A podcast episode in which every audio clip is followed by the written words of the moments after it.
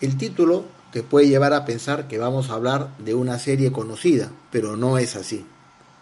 Esta meditación se refiere a una casa de papel. ¿Te imaginas vivir en una casa de papel? ¿Qué sentirías? Yo estaría inseguro, con miedo a que entre alguien.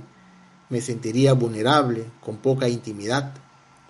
Al contrario, una casa de cemento o de piedra me transmite seguridad, firmeza, solidez. En mi experiencia no he visto casas de papel, pero sí de cartón. Recuerdo un año, en un colegio donde trabajé, que se nos ocurrió visitar un cerro vecino para ver si podíamos realizar alguna labor social. Fuimos a las casas de más arriba y encontramos una que estaba entre dos casas de material noble, pero su pared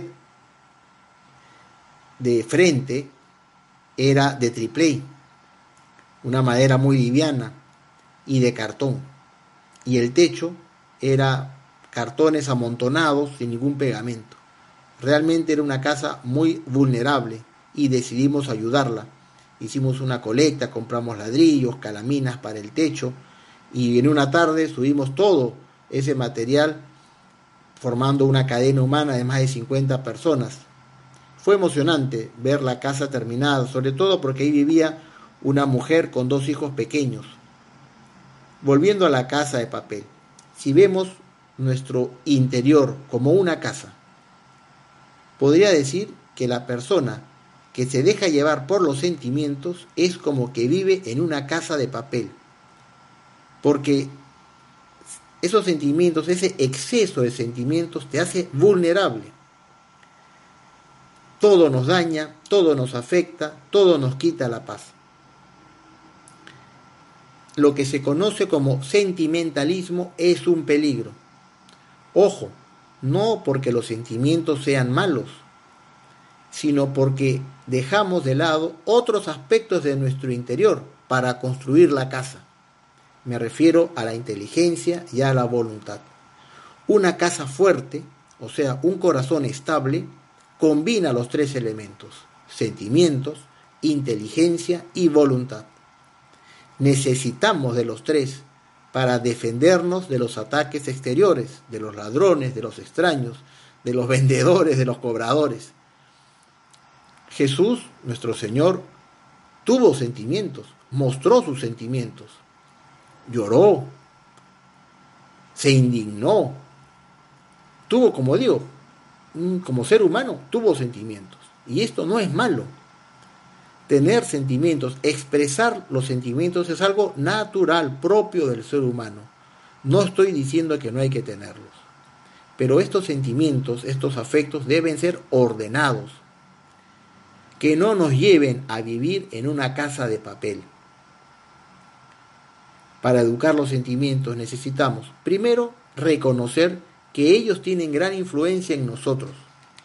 Segundo, darnos cuenta de lo mal que lo hemos pasado cuando hemos reaccionado solo emocionalmente, cuando nos hemos dejado llevar por ellos. Tercero, activar la inteligencia. Podemos aprender de las experiencias pasadas, para eso tenemos inteligencia.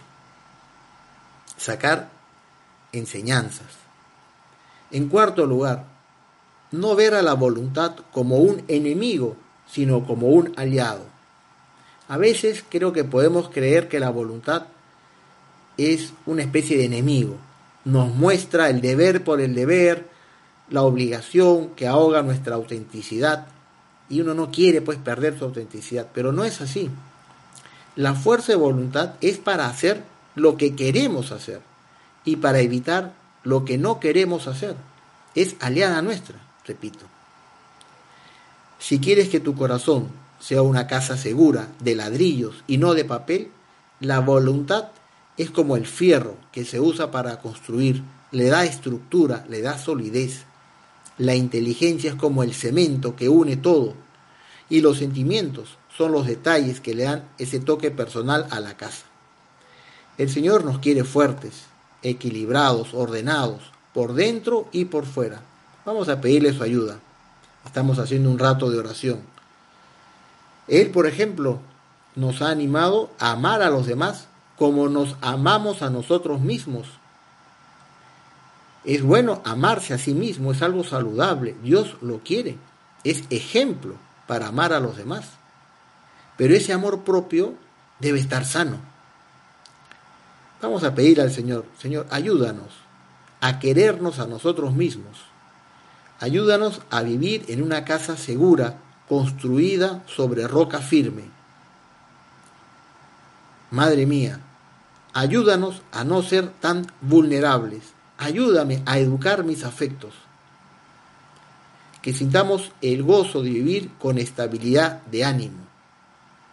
El primer paso creo que ya lo estás dando, escuchando esta meditación, acercándote a Dios, queriendo mejorar, queriendo tener una vida de amistad con el Señor. Eso es buenísimo. Pero no es lo único. Creo que ahora es buen momento para dejar que el Espíritu Santo actúe dentro de ti, te haga ver qué cosas debes cambiar en tu vida para que tu alma no sea una casa de papel, sino una edificación segura. Es lo mejor que te deseo. Y es una tarea que dura toda la vida. Educar los afectos no se consigue de la noche a la mañana, pero en la edad de la adolescencia, de la juventud, es muy buen momento para ponernos esa meta.